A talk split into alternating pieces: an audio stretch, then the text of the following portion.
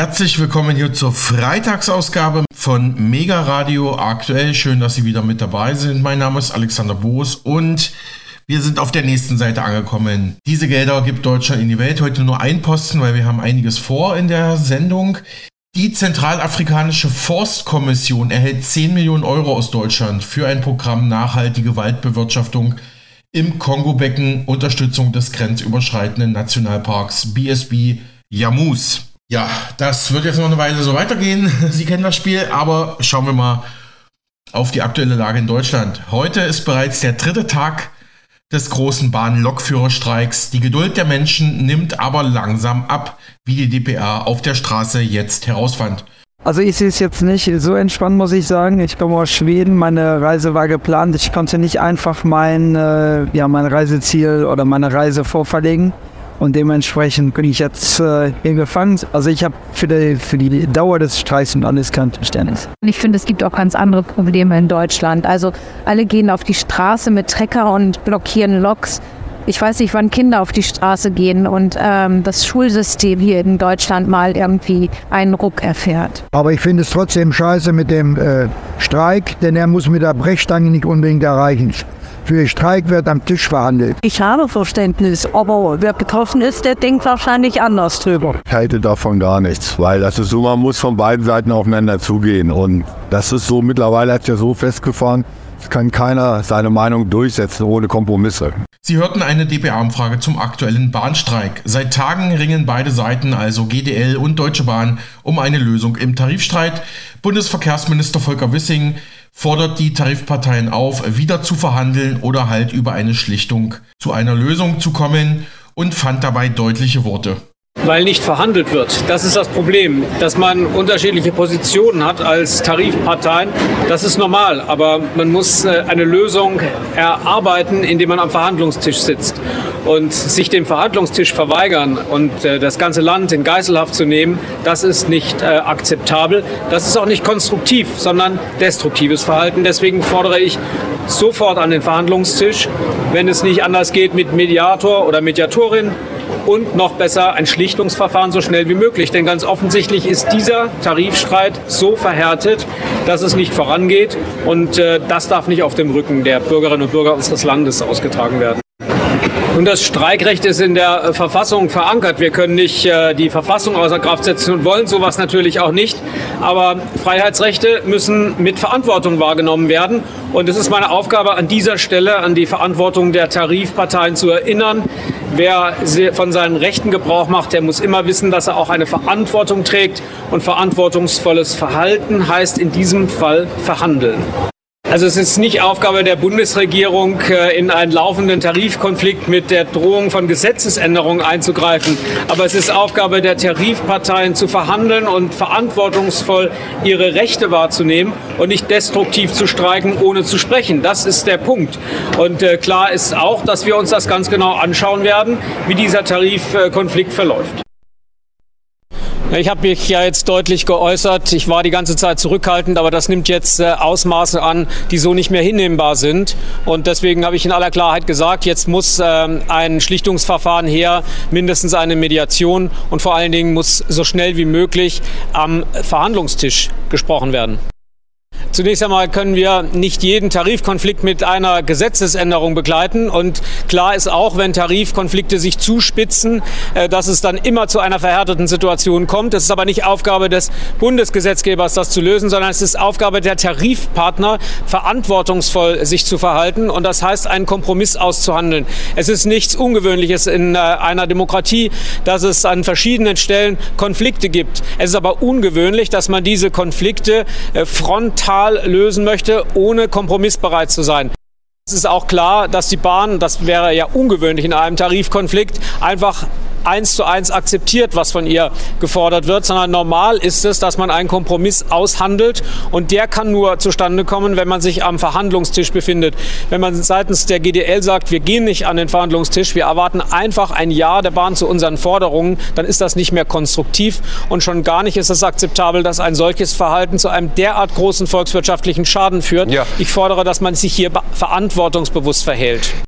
Genau diese Dinge, Herr Sievers, sind es, die mich veranlasst haben, jetzt mal deutliche Worte zu gebrauchen. Denn äh, diese Emotionalisierung eines Tarifkonfliktes ist nicht akzeptabel.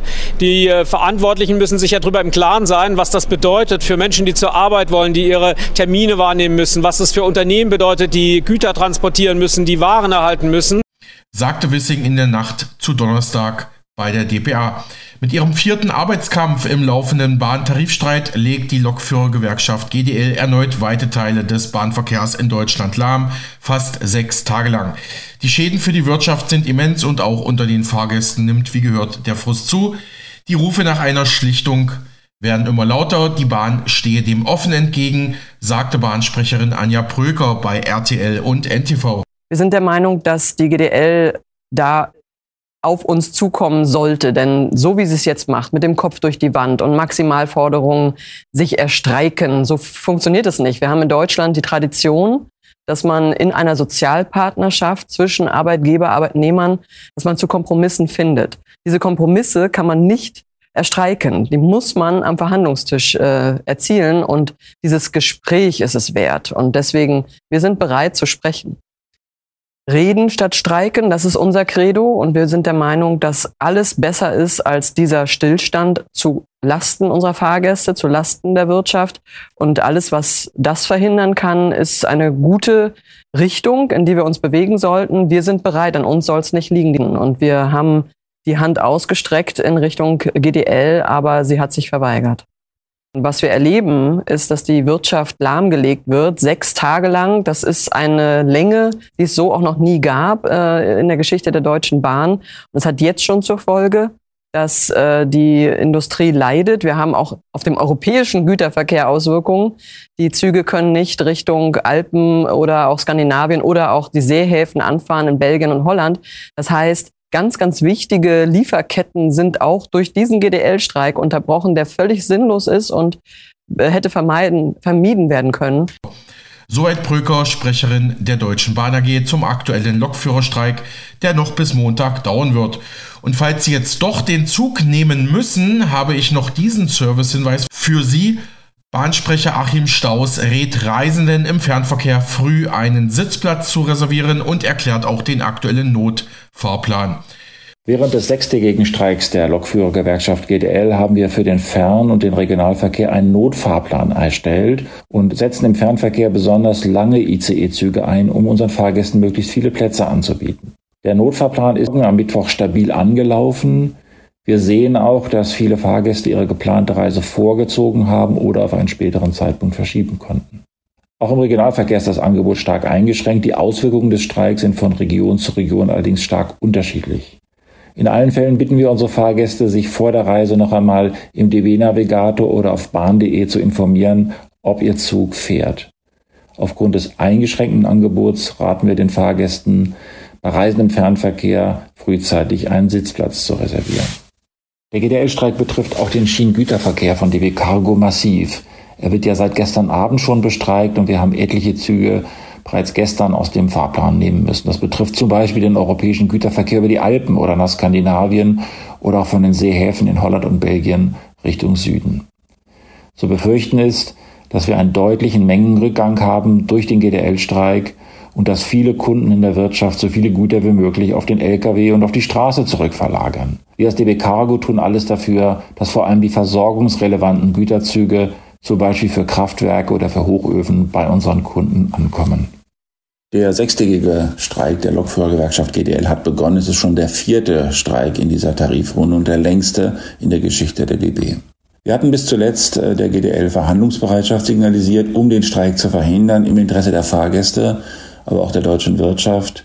Doch die GDL verweigert sich weiter und eskaliert die Lage. Gestern Abend gab es ja dann noch einen Einigungsvorschlag der GDL. Das ist aber nichts anderes als die Wiederholung altbekannter Maximalforderungen, die so nicht umsetzbar sind. Die GDL kommt uns als Bahn in keinem einzigen Punkt entgegen. Das zeigt die Notwendigkeit, endlich wieder an einen Tisch zu kommen und nach Lösungen und Kompromissen zu suchen. Soweit Bahnsprecher Achim Staus zum Streik bei der Deutschen Bahn. Wir kehren nachher nochmal nach Deutschland zurück, jetzt aber erstmal internationale Nachrichten. In Europa herrscht Besorgnis über die Möglichkeit einer Rückkehr von Präsident Donald Trump ins Weiße Haus und die daraus resultierenden potenziellen Veränderungen in der transatlantischen Partnerschaft. Das meldet Kettner Edelmetall News. Europäische Führungskräfte sind angesichts der Erinnerungen an Trumps America First Politik und die damit verbundenen Herausforderungen für die EU und die NATO beunruhigt. Frankreichs Präsident Emmanuel Macron setzt auf diplomatische Annäherung, während gleichzeitig die Bedeutung der US-Unterstützung für Europas Sicherheit, insbesondere in der Ukraine, betont wird. Es bestehe Konsens darüber, dass Europa mehr in die eigene Verteidigung investieren muss, um auf eine mögliche Reduzierung der amerikanischen Unterstützung vorbereitet zu sein. Während manche auf eine gemäßigtere republikanische Alternative zu Trump hoffen, steht Europa vor der Entscheidung, entweder weiterhin auf die USA zu setzen oder einen größeren eigenen sicherheitspolitischen Weg der Eigenständigkeit zu gehen. Die politische Zukunft bleibe ungewiss, aber Europa müsse auf alle Eventualitäten vorbereitet sein.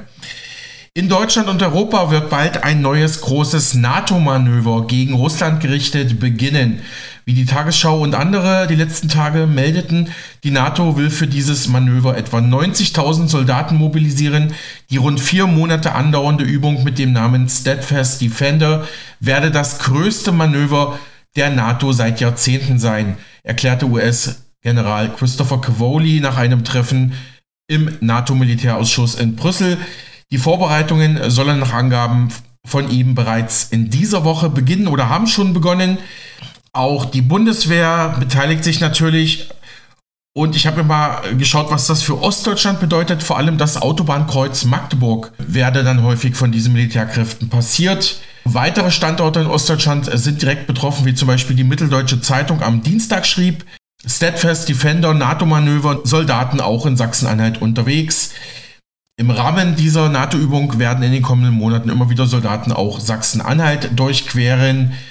Start des Manövers ist für Februar vorgesehen. Ziel der Übung sei es, Einheiten und Verbände zu verlegen und zu transportieren sowie Verfahren und Taktiken zu vereinheitlichen, so ein NATO-Sprecher.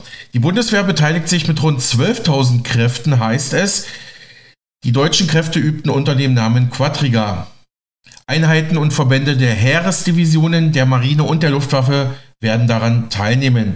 Die Teilübungen finden demnach unter anderem auch in Norwegen, Polen und Rumänien statt. Auch Finnland und Schweden, die jüngsten NATO-Länder, sollen teilnehmen. Anschließend sei unter anderem ein Marsch durch Deutschland in Richtung Litauen und Übungen von Fallschirmjägern geplant. Die deutschen Kräfte wollen damit einen Beitrag zur Abschreckung an der NATO-Ostflanke leisten. Äh, dabei müssten auch Fahrzeuge und Großgeräte, militärisches Gerät über die Straße und Schiene quer durch Deutschland, auch durch Ostdeutschland transportiert werden, schreibt die Mitteldeutsche Zeitung, die in Halle an der Saale erscheint. Auch hunderte Thüringer Soldaten werden beim NATO-Großmanöver Steadfast Defender dabei sein, meldete der MDR am Mittwoch. In das Manöver einbezogen werden laut einem Sprecher des Landeskommandos mehrere Bataillone, das Panzerbataillon 393 sowie das Versorgungsbataillon 131 aus Bad Frankenhausen, ein Panzergrenadierbataillon aus Bad Salzungen, ein Aufklärungsbataillon aus Gotha und auch Einheiten aus Gera. Außerdem werde das Logistikkommando der Bundeswehr mit Sitz in Erfurt an der Übung beteiligt sein, so der MDR, der Mitteldeutsche Rundfunk und Servus TV in Österreich fasst das Manöver so zusammen. Einen möglichen Krieg gegen Russland, den probt die NATO bei ihrem größten Manöver seit Jahrzehnten. In den nächsten vier Monaten wird mit 90.000 Soldaten ein russischer Angriff auf das westliche Militärbündnis simuliert. Dringend notwendig, sagen einige Strategen dazu. Unnötige Angstmacherei und Kriegstreiberei kritisieren Experten. Ein militärischer Gegner greift die Ostgrenze der NATO an. Die Beistandspflicht greift. Das Bündnis muss den Angriff auf seine Mitgliedsländer abwehren. Was wie ein Szenario aus dem Kalten Krieg klingt, wird vier Monate lang geprobt. Dass es dabei um einen möglichen Krieg mit Russland geht, daraus macht die NATO kein Geheimnis. The, the realization Wir müssen realisieren, dass in den nächsten 20 Jahren nicht alles vorhersehbar sein wird. Ich sage nicht, dass morgen etwas passieren wird, aber der Frieden ist nicht selbstverständlich.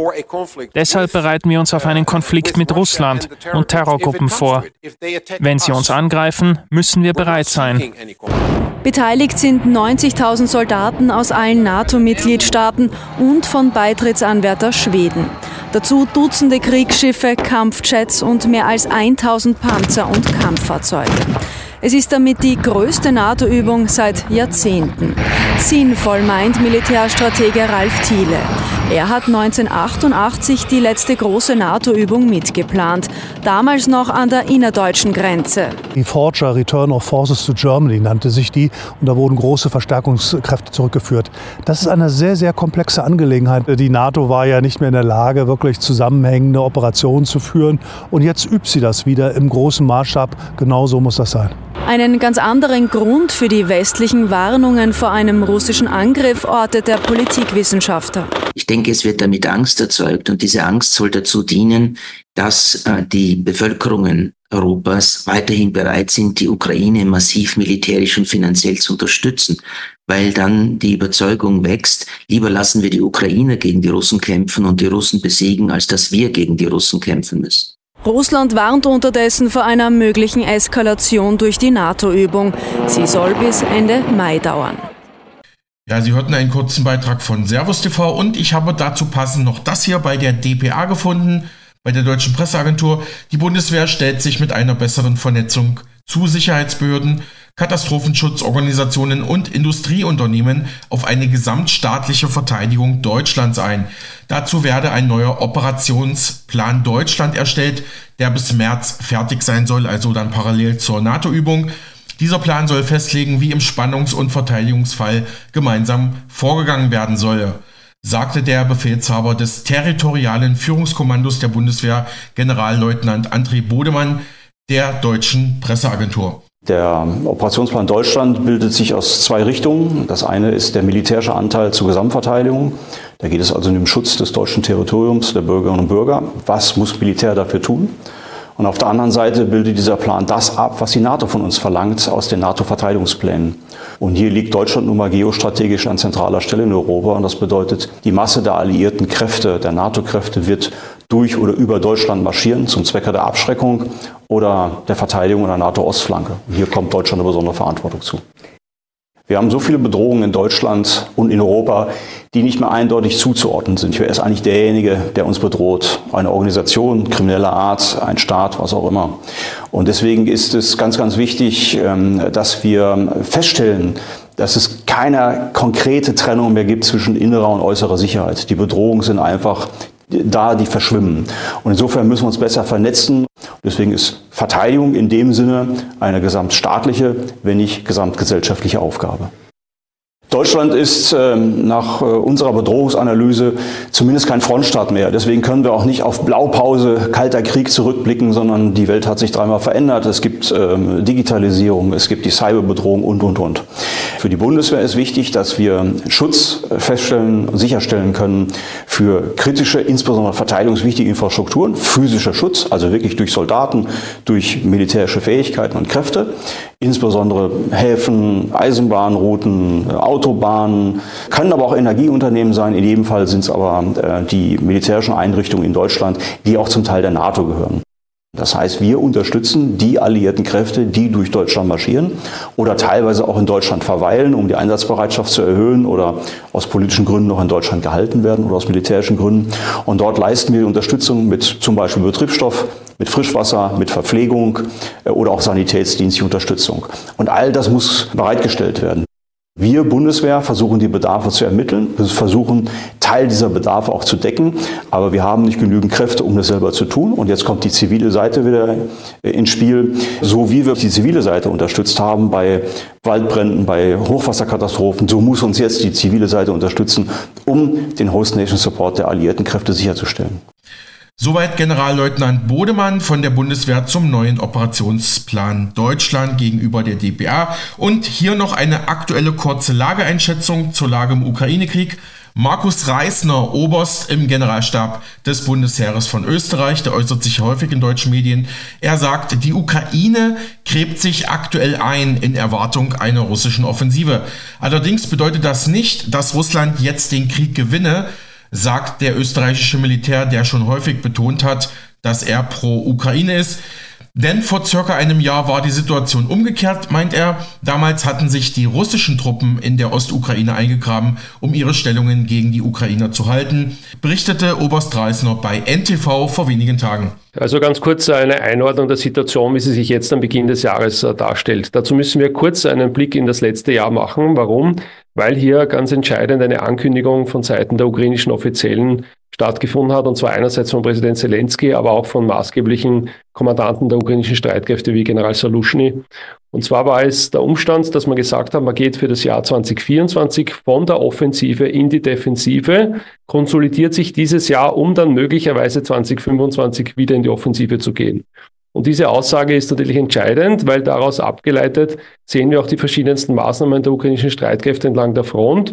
Und es ist vor allem der Versuch, das gewonnene Gelände, das man bereits befreit hat, zu halten und selber Verteidigungsanstrengungen durchzuführen. Das heißt der Bau von Schützengräben, Panzergräben, das Verlegen von Drachenzähnen und ähnliches in Erwartung einer russischen Offensive, die tatsächlich jetzt als zweite Winteroffensive stattfindet. Woran liegt das? Also warum hat man sich dann entschieden zu sagen, man geht aus der Offensive in die Defensive?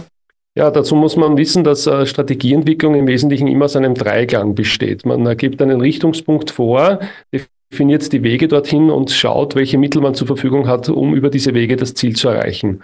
Und wenn diese Mittel zum Beispiel, nehmen wir zum Beispiel Ressourcen, die man braucht in der Kriegsführung wie Munition oder ähnliches, nicht ausreichen, dann muss man andere Wege beschreiten. Ein so ein Weg wäre eine Offensive, so hat man es versucht im Sommer. Ein anderer Weg wäre die Defensive und das ist genau das Ergebnis. Das heißt, die Ukraine hat erkannt, dass aufgrund der Versorgungsschwierigkeiten sie zumindest jetzt gezwungen ist, einmal einzuhalten und zu versuchen, sich zu konsolidieren. Darum auch die Ansage der Ukrainer, vor allem dieses Jahr zu versuchen, den eigenen militärischen industriellen Komplex mit ihren engen Partnern auszubauen. Was bedeutet das jetzt militärisch? Also sehen wir jetzt momentan dann weiterhin einen Stellungskrieg oder wie bewerten Sie das? Ja, das ist das Bedauerliche. Wir sehen gerade deswegen einen Stellungskrieg, denn so wie letztes Jahr, wo die russische Seite sich in Erwartung der ukrainischen äh, Offensive eingegeben hat, jetzt genau das äh, mit anderen Vorzeichen passiert. Das heißt, die ukrainische Seite gräbt sich ein und erwartet jetzt die russische Offensive. Die Ukraine hat da aber auch angekündigt, trotz dieser Offensive entlang der Front zu versuchen, auf andere Ebenen in die Offensive zu gehen. Und das erleben wir auch seit Beginn diesen Jahres. Und zwar sind das die Versuche der Ukrainer mit weitreichenden Drohnen bis tief nach Russland hineinzuwirken. Denken Sie an die Angriffe zum Beispiel im Raum Leningrad oder auch an die Vorstöße von ukrainischen Drohnen nach Belgorod oder bis nach Moskau. Ich fasse es jetzt mal ganz laienhaft zusammen. Also den ukrainischen Truppen geht eigentlich die Munition aus und wenn es jetzt ganz doof kommt, dann könnte es passieren, dass die Russen auch die Front durchbrechen, richtig? Korrekt, so ist es. Es gibt auch hier ganz klare Aussagen von ukrainischen Offiziellen. Ich verweise hier wieder zum Beispiel auf die Aussage von General Budanov, äh, den Leiter des äh, militärischen Nachrichtendienstes der Ukraine, der darauf hingewiesen hat, dass es wieder Mobilisierungsanstrengungen braucht, um vor allem die Humanressourcen zu ersetzen, die die Ukraine natürlich auch verliert aufgrund der Angriffe der Russen. Während auf der russischen Seite man davon ausgeht, auch hier zitiere ich äh, die Aussage von General Skibitsky, des ukrainischen Generals, dass man also davon ausgeht, dass die Russen ca. 462.000 Mann im Einsatz haben in der, in der Ostukraine, plus noch einmal 35.000 Mann der Rosgvardia. Das heißt, das ist fast das zwei- bis zweieinhalbfache mehr, als mit dem man einmarschiert ist und das zeigt diesen Überhang. Ja, warum es ist quasi hier wichtig ist zu verstehen, dass äh, es hier vor allem ein Ressourcenkampf ist. Sagte Markus Reisner, Oberst im Generalstab österreichisches Bundesheer. Und auch unsere Radiopartnerin Christi Rieger hat sich die Lage da mal angeschaut und sie hat herausgefunden, die USA unterstützt vielleicht deshalb die Ukraine nicht mehr, weil einfach 900 Millionen US-Dollar aus dem US-Verteidigungsbudget einfach mal so verschwunden sind. Die New York Times enthüllt jetzt, dass Waffen in der Ukraine im Wert von 900 Millionen Euro einfach so verschwunden sind.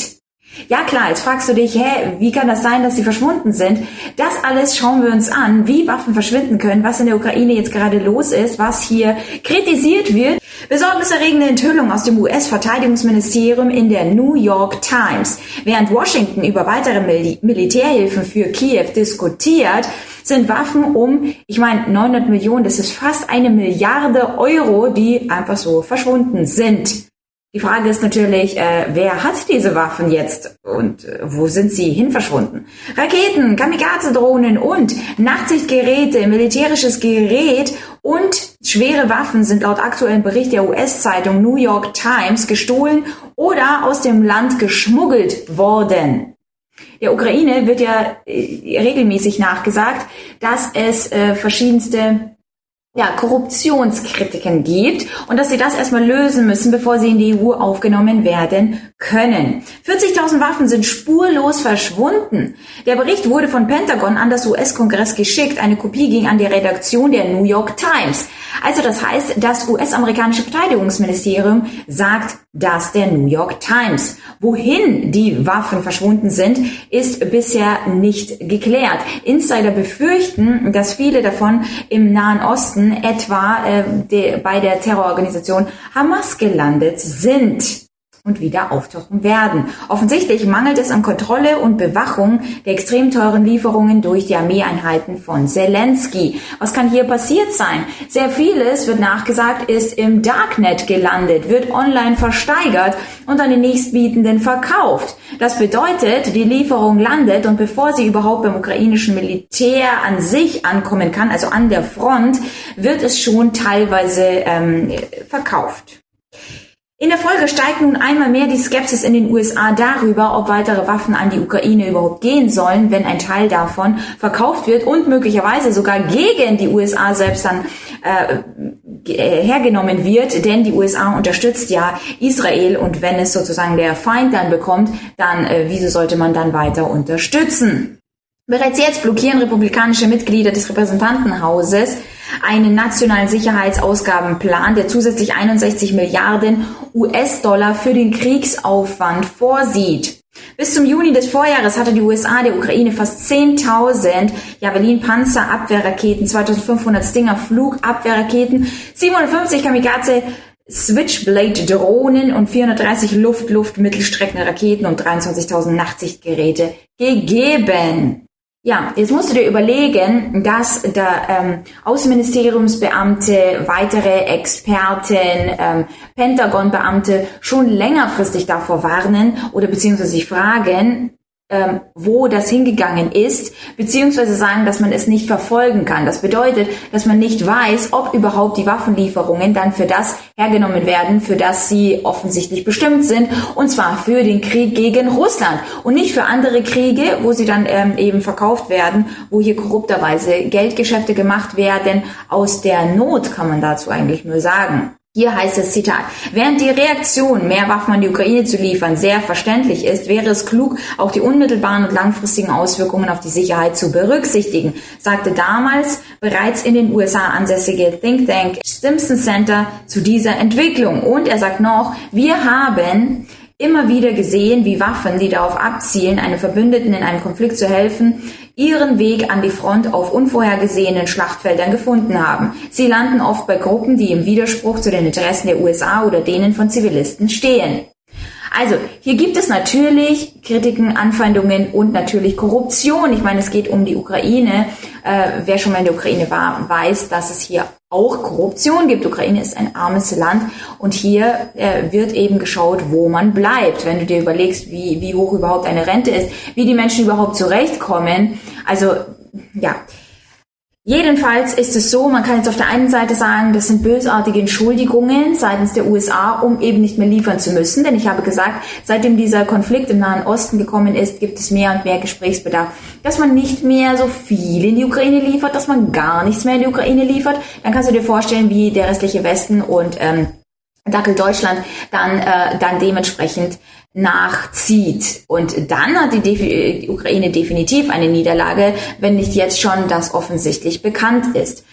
Und jetzt kann man das so auf der einen Seite sehen, ja, dass es wie so eine kleine Ausrede ist. Auf der anderen Seite ist es natürlich nicht abwegig, die gesamten Dinge, wie sie in der Ukraine ablaufen und was eigentlich die Hintergründe sind, dass nicht alles so hergenommen wird, wie es herzunehmen ist und dass das auch gar nicht im Grunde im Prinzip des Planes ähm, schlimm wäre für diejenigen Akteure. Ich finde es richtig, richtig heftig, weil mehr und mehr darauf abzielt, dass die Ukraine bzw. Zelensky eben wie eine heiße Kartoffel fallen gelassen wird, weil man eben sagt, na ja, wenn du das alles nicht unter Kontrolle bekommst, dann bekommst du auch keine Waffen und dann hat sich das eben erledigt, denn im Grunde war die Offensive sowieso nicht erfolgreich. Sie ist gescheitert und das haben schon sehr viele Experten auch in den westlichen Medien verkündet. Und deswegen wäre es auch nicht so abwegig, dass man sagt, okay, jetzt haben Sie auch schon gesagt, führt jetzt mal langsam Friedensgespräche, obwohl das ja einen Monat nach Beginn des Krieges bereits hätte sein können, beziehungsweise schon vor dem Krieg hätten derartige Gespräche geführt werden können, denn hier hat Russland bereits schon Warnungen verkündet aufgrund der NATO Grenzerweiterung und so weiter und so fort. Da haben wir uns ja schon lange oder oft darüber unterhalten.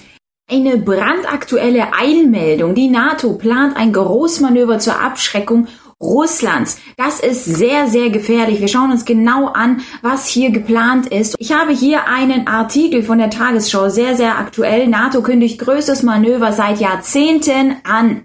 Es wird die größte Übung seit Ende des Kalten Krieges sein. Mit etwa 90.000 Soldaten will die NATO ab Februar knapp vier Monate lang trainieren. Ähm, wozu? Ja klar, zur Abschreckung Russlands. Denn der, äh, warum das überhaupt gemacht wird, der Grund dafür ist nämlich der russische Angriff auf die Ukraine. Und deswegen macht man das eben jetzt. Die NATO will für ein Manöver etwa 90.000 Soldaten mobilisieren.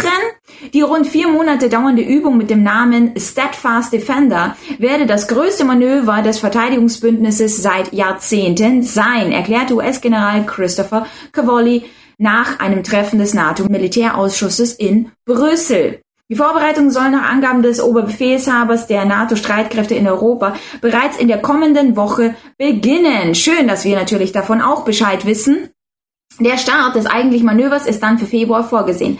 Trainiert werden soll bis Mai insbesondere die Alarmierung und Verlegung von nationalen und multinationalen Landstreitkräften, wie Cavoli weiter erläutert. Zitat: Die Allianz wird ihre Fähigkeit demonstrieren, den euroatlantischen Raum durch die Verlegung der US-Truppen zu verstärken. Natürlich, denn US-Truppen müssen ja überall sein. Sie sind schon fast überall, aber das ist auch gut so. Scheinbar, natürlich, denn viele sagen ja, das ist die Weltpolizei und wenn nicht sie, wer sonst? Äh, ja, und das ist natürlich Freiheit, am besten rundum Überwachung und alles Mögliche, damit du auch beschützt werden kannst. Natürlich. Die Übung wäre ein klarer Beleg für den Zusammenhalt und Stärke und Entschlossenheit des Bündnisses dann darstellen gegenüber Russland. Und ich sehe schon, wie Russland halt absolut zittert, denn es ist natürlich nicht so, dass alles genauso geplant ist, wie es ist. Die Ankündigung kommt gut vier Wochen vor dem zweiten Jahrestag der russischen Invasion in die Ukraine, eben am 24. Februar. Und äh, ja, und das heißt hier, wir bereiten uns auf einen Konflikt mit Russland und Terrorgruppen vor. Warum ein Konflikt mit Russland? Da erinnern wir uns um die Aussagen des Verteidigungsministers von Deutschland und da heißt es, er befürchtet einen Angriff Russlands. Nach Informationen der Nachrichtenagentur dpa ist das Szenario der Übung ein russischer Angriff auf alliiertes Territorium, der zum Ausrufen des sogenannten Bündnisfalls nach Artikel 5 des NATO-Vertrags führt. Letztere regelt die Bestandsverpflichtung in der Allianz und besagt, dass ein bewaffneter Angriff gegen einen oder mehrere Alliierten als ein Angriff gegen alle gesehen wird. An der Militärübung, an der Militärübung nehmen alle 31 Bündnispartner ja, und der Beitrittsanwärter Schweden sogar auch noch teil. Die Bundeswehr wird sich nach eigenen Angaben unter anderem mit dem vierstufigen Manöver mit dem Namen Quadriga 2024 an Steadfast Defender beteiligen. Also Deutschland natürlich auch ganz aktiv dabei. Soweit Chris Rieger und sie hat übrigens auch die aktuelle Rentendebatte in Deutschland für uns beobachtet und sagt, Armutszeugnis Millionen Deutsche Betroffen, die Linke hat mal nachgehakt im Bundestag, wie es aktuell um die Rente für deutsche Rentner bestellt ist. Also, Christe Rieger berichtet da erneut für uns. 42 Prozent der Rentner haben heutzutage weniger als 1250 Euro monatlich zum Leben. Und das schauen wir uns mal genauer an. Darum soll es in diesem Video gehen. Mehr als sieben Millionen Rentner in Deutschland müssen laut einer Berechnung des Statistischen Bundesamtes monatlich mit weniger als 1250 Euro netto auskommen. Das schreibt die Berliner Zeitung. Kannst du gerne nachlesen. Das sind mehr als 42 Prozent aller Rentenempfänger im Land, wie aus der Erhebung auf Anfrage des linken Abgeordneten Dietmar Bartsch hervorgeht. Die dem Redaktionsnetzwerk Deutschland vorliegt. Mehr als 5 Millionen der Betroffenen sind demnach Frauen. Auf weniger als 1000 Euro im Monat der Berechnung zufolge etwa jeder vierte Rentenempfänger. Die durchschnittliche Bruttorente heutzutage laut dem Rentenatlas 2023 der deutschen Rentenversicherung im Jahr 2022 lag bei 1728 Euro bei Männern und 1316 Euro bei Frauen. Und angesichts dieser Zahlen sprach Bartsch von einem Armutszeugnis für unser Land. Wenn man es denn wüsste, denn Ricarda Lang beispielsweise in ihrem letzten Interview mit, also bei Lanz, hat ähm, die Durchschnittsrente überhaupt gar nicht gewusst und hat sie mal einfach auf 2000 Euro geschätzt. Äh, ja, das war so ein bisschen daneben und das war ihr etwas unangenehm und peinlich berührt, weil man dadurch eben zeigt, dass man die Probleme der Menschen eben nicht kennt. Denn wenn man wüsste, dass die Rente hinten und vorne nicht langt, dann würde man ganz anders agieren, als zu sagen, es gibt wichtige Probleme und wir geben das Geld ins Ausland und wir geben das Geld dort, dort und dorthin, wenn man weiß, das eigene Volk leidet gerade und verliert nicht nur den Wohlstand, sondern hat ihn schon verloren, weil sie eben von Monat zu Monat eine derartige Summe haben, weil sie auf Grundsicherung im Alter angewiesen sind und weil dann noch möglicherweise die Grundsicherung im Alter nicht einmal mehr ausreicht.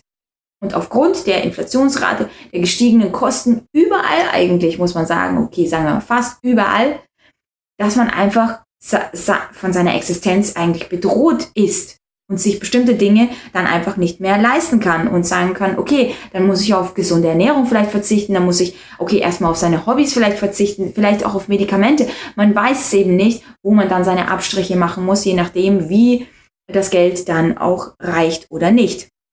Die Rentner seien die Hauptverlierer der Inflation, sagt Bartsch. Und er fordert die Bundesregierung auf, tätig zu werden. Wir brauchen in diesem Jahr eine einmalige und zusätzliche Rentenerhöhung um 10 Prozent, um zumindest die Inflation auszugleichen. Das ist es ja. Wenn dann so ein bisschen mal irgendwo erhöht wird, dann ist es auch die Frage, die Steuern sind ja auch immer wieder mal hier, werden hier und da mal erhöht. Es gibt zusätzliche Abgaben und zusätzlich gibt es mehr und mehr Steuern auf die Rentenbeträge. Das bedeutet, was bringt diese Erhöhung? Plus dann noch die Inflationsrate, die ja auch nicht äh, gerade sehr wenig geworden ist, beziehungsweise jetzt haben wir es gesehen, eben von November auf Dezember dann auch wieder einen kleinen Anstieg erlebt hat. Und man muss zusätzlich sagen, dass die ganzen Faktoren, die sich hier erhöht haben, von dem Jahr davor, also vor zwei Jahren, ja gar nicht noch mit einberechnet sind, sondern es geht um die jährliche Erhöhung. Plus natürlich muss man sagen, die Schönrechnung der Inflationsrate, weshalb sie eben bei 5,6, 5,3 Prozent aussieht und nicht das, was du wirklich dann auch fühlst. Die deutsche Rentenversicherung wies allerdings darauf hin, dass die Zahlen der Statistik nur eine begrenzte Aussagekraft hinsichtlich der Einkommenssituation von Rentnern haben. So legen häufige Einkünfte aus weiteren Quellen vor, wie Betriebsrenten, hinterbliebenen Leistungen oder sonstigen Bezügen. Die Einkommenslage kann daher immer nur im Haushaltskontext bestimmt werden. Naja, dann schwamm drüber. Dann geben wir doch lieber die Steuern ans Ausland und müssen doch auch gar nichts mehr dafür tun. Und diejenigen, die irgendwie Flaschen sammeln müssen oder sonst was, ja, Mai, ist halt einfach so. Es ist uns auch egal, denn wir haben bessere Projekte und Wichtigeres im Land, was wir definitiv angehen müssen. Ja klar, eine Krise folgt der anderen aufgrund von falschen Entscheidungen. Das alles hätten wir überspringen können und stattdessen beispielsweise das ganze Rentensystem mal ein bisschen aufwerten und ein bisschen funktionierender machen können. Das wäre eine Option. Oder beispielsweise, was auch ein, ein sehr schöner Lösungsvorschlag wäre, wäre es, die Leistungsträger nicht aus dem Land zu jagen, sondern auch hier bestimmte Vorzüge vorzubereiten, wie beispielsweise die Steuern, die einfach viel zu hoch sind, oder grundsätzlich auch die Preissituation mal ein bisschen zu verbessern, damit man Leistungsträger anzieht, Unternehmen anzieht, Industrien anzieht und diese nicht auswandern müssen und sagen müssen, wir können so nicht mehr wettbewerbsfähig sein. Also müssen wir entweder aufhören zu arbeiten, laut Habeck aber dann nicht Insolvenz melden. Also von daher ist das dann auch schon egal. Oder eben aus dem Land zu gehen, um dann dort wieder wettbewerbsfähig zu sein. Aber wie du siehst, ist es eben eine Situation, dass das Geld nicht ausreicht. Und Geld, es ist ja immer dieser schöne Spruch, Geld regiert die Welt. Und es soll nicht negativ behaftet sein, natürlich eine gewisse Minderheit, die dadurch sehr viel Einfluss hat und ähm, sehr viele Dinge äh, für die große Masse, ich sage mal, nicht von Vorteil machen zu können. Aber was damit auch gemeint ist, ist, wir leben in einem System, wo Geld eben sehr wichtig ist, um seine Freiheit bestreiten zu können und um flexibel zu sein. Sagt erneut Chrissy Rieger, unsere Radiopartnerin, und sie hat auch neue Informationen aus dem Habeck-Ministerium, was das deutsche Stromnetz angeht. Und in einem Streit mit Finanzminister Christian Lindner, FDP, hat der grüne Habeck jetzt in einem Interview mit dem Handelsblatt gestanden, wenn er mir nicht entgegenkommt, dann habe ich keinen Bock mehr. O-Ton Robert Habeck. Die Habeck-Behörde gibt zu, dass die Energiewende hunderte Milliarden Euro teurer wird als geplant. Und du kannst dir vorstellen, wer das dann wiederum ausbaden darf. Die ganze Zeit gibt es irgendwelche solchen Nachrichten, dass irgendetwas doch nicht ganz so wird, wie man dachte. Wie ein Scholz, der sagt, naja, der Strompreis, der wird bald schon nur 10 Cent äh, pro Kilowattstunden kosten. Aber dann doch wohl nicht. Und nun verdoppelt sich der Preis. Und E.ON hat angekündigt, dass es sich verdoppelt. Zumindest für das Heizen. Und das ist eben genau das. Jetzt pass auf. Es heißt konkret, rund 250 Milliarden Euro Investitionsvolumen bis 2035 wird der Ausbau von Stromtrassen und Verteilern schon bis 2030 zwischen 550 und 750 Milliarden Euro kosten. Und das ist mehr als eine Verdoppelung der Kosten in kürzester Zeit. Denn bisher war man bei der Bundesnetzagentur davon ausgegangen, zumindest laut Netzentwicklungsplan, ähm, dass die großen Stromtrassen und Leitungen von 209 Milliarden bis zum Jahr 2037 kosten werden. Nun ist es mindestens doppelt so viel in der Hälfte der Zeit, also eigentlich eine Vervierfachung, also fast eine Vervierfachung. Und das ist wirklich, wirklich heftig, denn diese gesamten, musst du dir mal vorstellen, diese gesamten Ausbaukosten, die, die Kosten die muss dann am Ende der Kunde tragen. Die müssen weitergegeben werden. Aber was, was sagen die Betreiber selbst? Sie sagen, ja, aber wir müssen jetzt erstmal Anreize setzen. Deswegen ist es genau das Falsche, jetzt zu veröffentlichen, dass es viel, viel teurer wird für die Menschen. Sie müssen jetzt einfach nur das Ganze akzeptieren und wenn es später teurer wird, dann ist es eben so, wie es ist.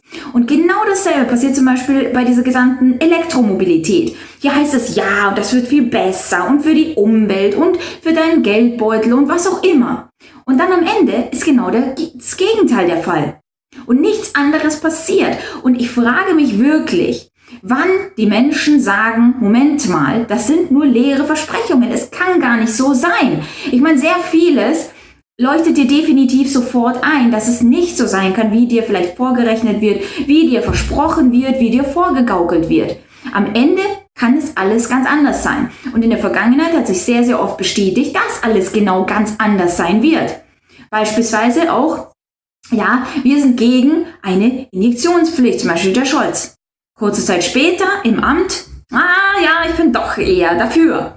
Oder es wird keine Zwänge geben. Ah, vielleicht doch. Es wird keine Lockdowns mehr geben. Ah, es gab doch noch welche. Und so setzt sich die Liste immer weiter fort. Und das ist jetzt zum Beispiel etwas, das wieder mal auf den Geldbeutel drückt.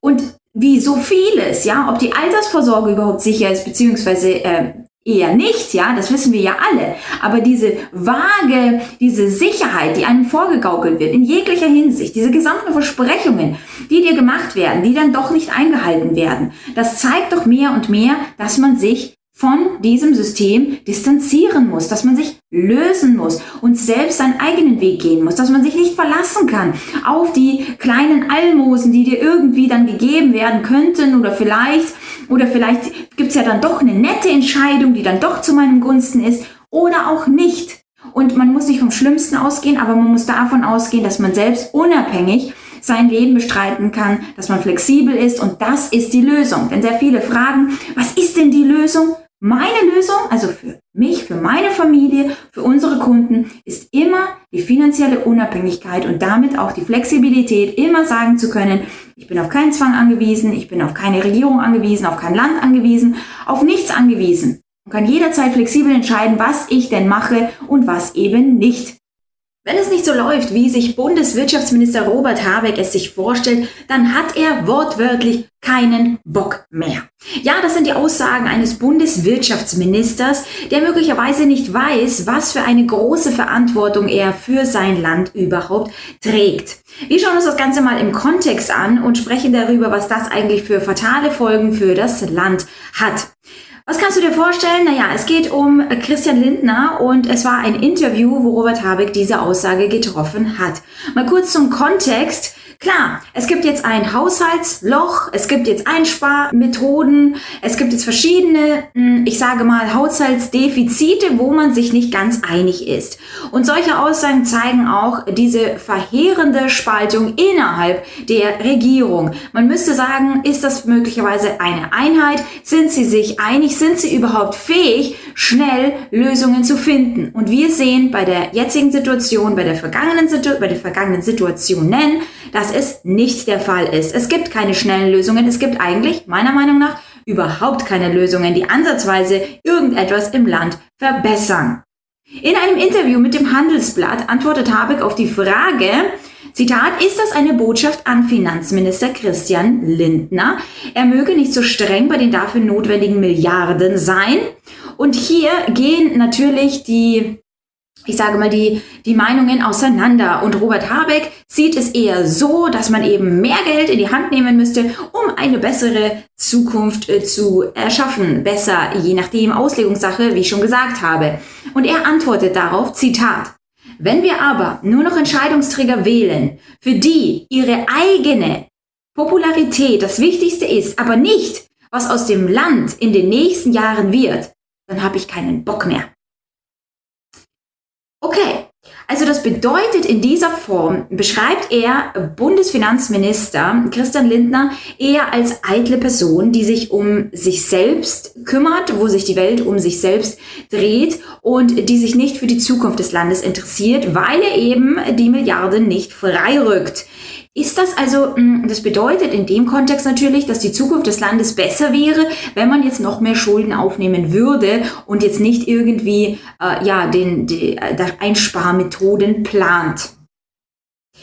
Ich denke mal, dass sehr viele Bürger auch sehr viel an Christian Lindner zu kritisieren haben und wir möchten ihn jetzt nicht hier verteidigen. Es geht nur darum, wie man in diesen Führungspositionen überhaupt ist und dass viele Menschen ihn kritisieren, okay, aber ein Vizekanzler in der Form und dann auch noch, dass man sagt, ja, wenn ich so einen Koalitionspartner habe, dann habe ich keinen Bock mehr.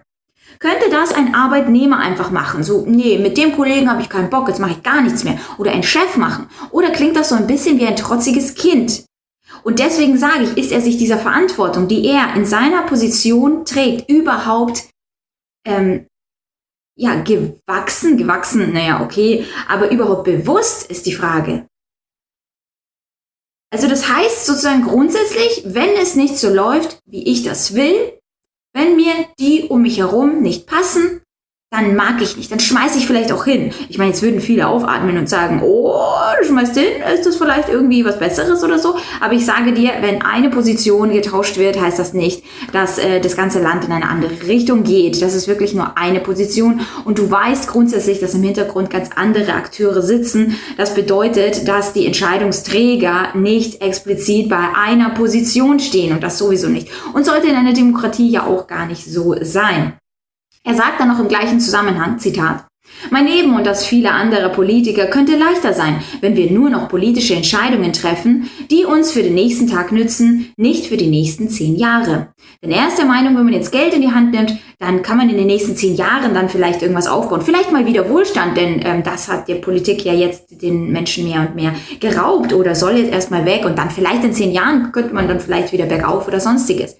Und äh, naja, ich sage mal so, das Leben wäre schon einfacher, wenn man vielleicht nicht in der Politik sitzt und wenn man vielleicht nicht verantwortlich ist als Volksstellvertretung für verschiedenste Entscheidungen. Klar wäre das einfacher, aber man entscheidet sich für ein derartiges Amt, um es dann zu bekleiden und um das Volk dann bestmöglich zu vertreten. Und ob die Frage wirklich so ist, dass es besser ist, jetzt mehr Schulden zu nehmen oder weniger Schulden, ob es besser ist, natürlich, ich finde es auch absolut ähm, bizarr, dass man jetzt wegen, zum Beispiel bei den, bei den Bauernprotesten, wegen 900 Millionen jetzt da irgendwelche Einsparmaßnahmen trifft, die Existenzen bedrohen und auf der anderen Seite mehrere Milliarden schon wieder nimmt, um es irgendwie ins Ausland zu verfrachten. Das ist für mich natürlich auch absolut bizarr und da denkt man sich, dann nimmt doch die 900 Millionen auch gleich als Kredit, dann ist auch schon egal, ja, nach dem Motto. Entweder man macht komplett ein anderes äh, Fahrwasser oder man, man kümmert sich nicht um solche Dinge. Aber man sieht ja, dass die Existenzen extra ja auch bedroht werden sollen und die Inflationsrate, du siehst ja alles, was passiert ist, die Maßnahmen, die Lockdowns und so weiter. Der Mittelstand absolut am meisten betroffen. Und genau so soll es sein.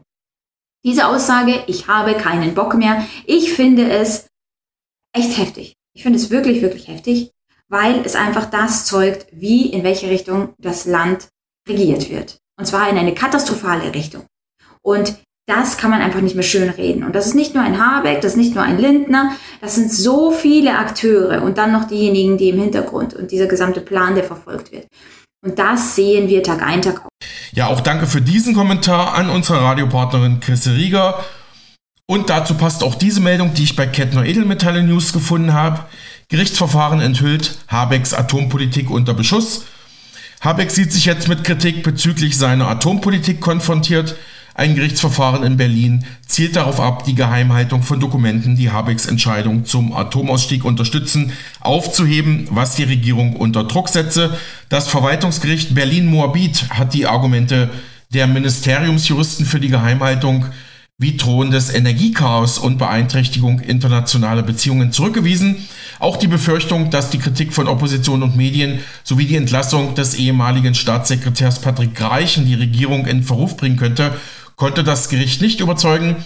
Das heißt, das Habeck-Ministerium muss nun Dokumente zum Atomausstieg transparent veröffentlichen, fordert das Gericht. Und wir bleiben gleich bei den Grünen. Zu guter Letzt für heute kommentiert Chris Rieger für uns noch diesen aktuellen Versprecher von Außenministerin Annalena Baerbock. Sie sagt nicht Houthi-Rebellen, sondern Husi-Rebellen, als sie die aktuelle EU-Mission zur Bekämpfung der Houthis im Roten Meer ankündigt die ja immer wieder westliche Handelsschiffe dort angreifen im Kontext des Israelkriegs. Uns eint der Wille hier in der Europäischen Union, dass wir im Roten Meer für Sicherheit sorgen müssen, dass wir die willkürlichen Angriffe der Husis zurückdrängen müssen. Fast täglich greifen die Husis aus dem Jemen ganz willkürlich völlig unbeteiligte Schiffe im Roten Meer an, greifen damit eine der zentralen Adern der freien Seefahrt und damit auch des Welthandels an. Daher ist es für uns wichtig, dass wir gemeinsam eine EU-Operation für das Rote Meer auf den Weg bringen. Wir zeigen damit, dass die EU handlungsfähig ist und dass sie ein verlässlicher Partner für das internationale Recht ist. Daher ist für mich hier zentral, dass wir die letzten Details jetzt dringend, dringend gemeinsam klären. Ja, soweit Baerbock bei der Deutschen Welle und, und Christi kommentiert das wie gewohnt scharf und lustig. Dieser TV-Auftritt von Annalena Baerbock geht absolut viral auf Twitter und auch auf YouTube. Und das jetzt schon tagelang. Und die Medien, die schwiegen bislang über diesen, ähm, ich sage mal, blamierenden kleinen Patzer oder sagen wir mal mehrere Patzer, die jetzt viral gehen. Aber wir werden das auf diesem Kanal nicht tun. Die grünen Außenministerin sprach über die Angriffe der Houthi-Rebellen, okay, auf Handelsschiffe im Roten Meer. Oder besser gesagt, ähm, äh, das, das nimmt man jetzt mal an, nach dem, was sie gesagt hat, aber äh, wir schauen uns das genau an. Wörtlich erklärte Baerbock, Zitat, jetzt pass auf, uns eint der Wille hier in der Europäischen Union, dass wir im Roten Meer für Sicherheit sorgen müssen, dass wir die willkürlichen Angriffe der Husis zurückdrängen müssen. Der Husis. Sie meinte die Houthi-Rebellen, hat aber Husis gesagt. Und das, das Wort Husi hm, gibt es tatsächlich. Und zwar einerseits ist es ein Familienname, der in der Schweiz sehr verbreitet ist. In Deutschland und Österreich eher nicht. Da kennt man das nicht so ganz. Und sogar in Rumänien gibt es eine Stadt, die so heißt und auf Deutsch wird sie übersetzt als Husburg. Ich denke mal persönlich jetzt mal, ich maße mich an zu sagen, was sie dabei gedacht hat, aber dass sie nicht eine Schweizer Familie ähm, gedacht hat, dass man zurückdrängen muss oder die Stadt in Rumänien, die man zurückdrängen muss, äh, sondern vermutlich eben die Houthi-Rebellen. Aber es war eben, wie gesagt, nicht ein einmaliger Versprecher, wo man sagt, okay, das passiert eben mal, okay, eine Außenministerin von Deutschland passiert sowas öfters mal, aber dieses eine kleine Patzerchen. Aber jetzt pass auf, Zitat, Danach sagt sie noch, fast täglich greifen die Husis aus dem Jemen ganz willkürlich völlig unbeteiligte Schiffe im Roten Meer an. Auch hier gehe ich mal nicht davon aus, dass die Schweizer Familien hier heimlich im Roten Meer irgendwelche Angriffe starten, sondern eben die Houthi-Rebellen. Und ich sage dir, dieses Video, das geht jetzt absolut viral, weil es einfach nicht das Einzige ist. Und es ist eigentlich schon, man muss das sagen, Außenministerin Annalena Baerbock ist fast schon zur politischen Legende geworden. Also ich weiß nicht, da wird man bestimmt noch später, jahrzehntelang später darüber sprechen, was da los ist.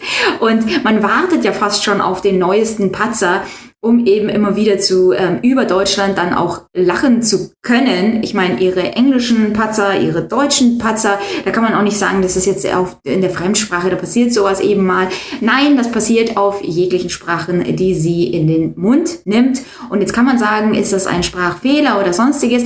Aber dann gerade bei derartigen wichtigen Aussagen, äh, ich meine, wenn man zum Beispiel Russland einfach so den Krieg erklärt oder Putin beschimpft in der Form, dass er ähm, eine 360-Grad-Wende benötigen würde, würde, um eben äh, jetzt zum Beispiel irgendetwas zu verändern, um Frieden herzustellen. Also von daher müsst ihr eigentlich nichts machen. Aber äh, ja, und derartige Aussagen zeigen eben diese ähm, ja, die Vorbildfunktion, die Volksvertretung, das sind die Menschen, die das Volk vertritt und das sind die Menschen, die das Volk akzeptiert. Anders kann man es nicht nennen. Das Volk akzeptiert es, weil es einfach passiv denen entgegensteht und sagt, das sind meine Retter, das sind meine Hoffnungsträger, die mich aus der Krise manövrieren, in die sie mich rein manövriert haben.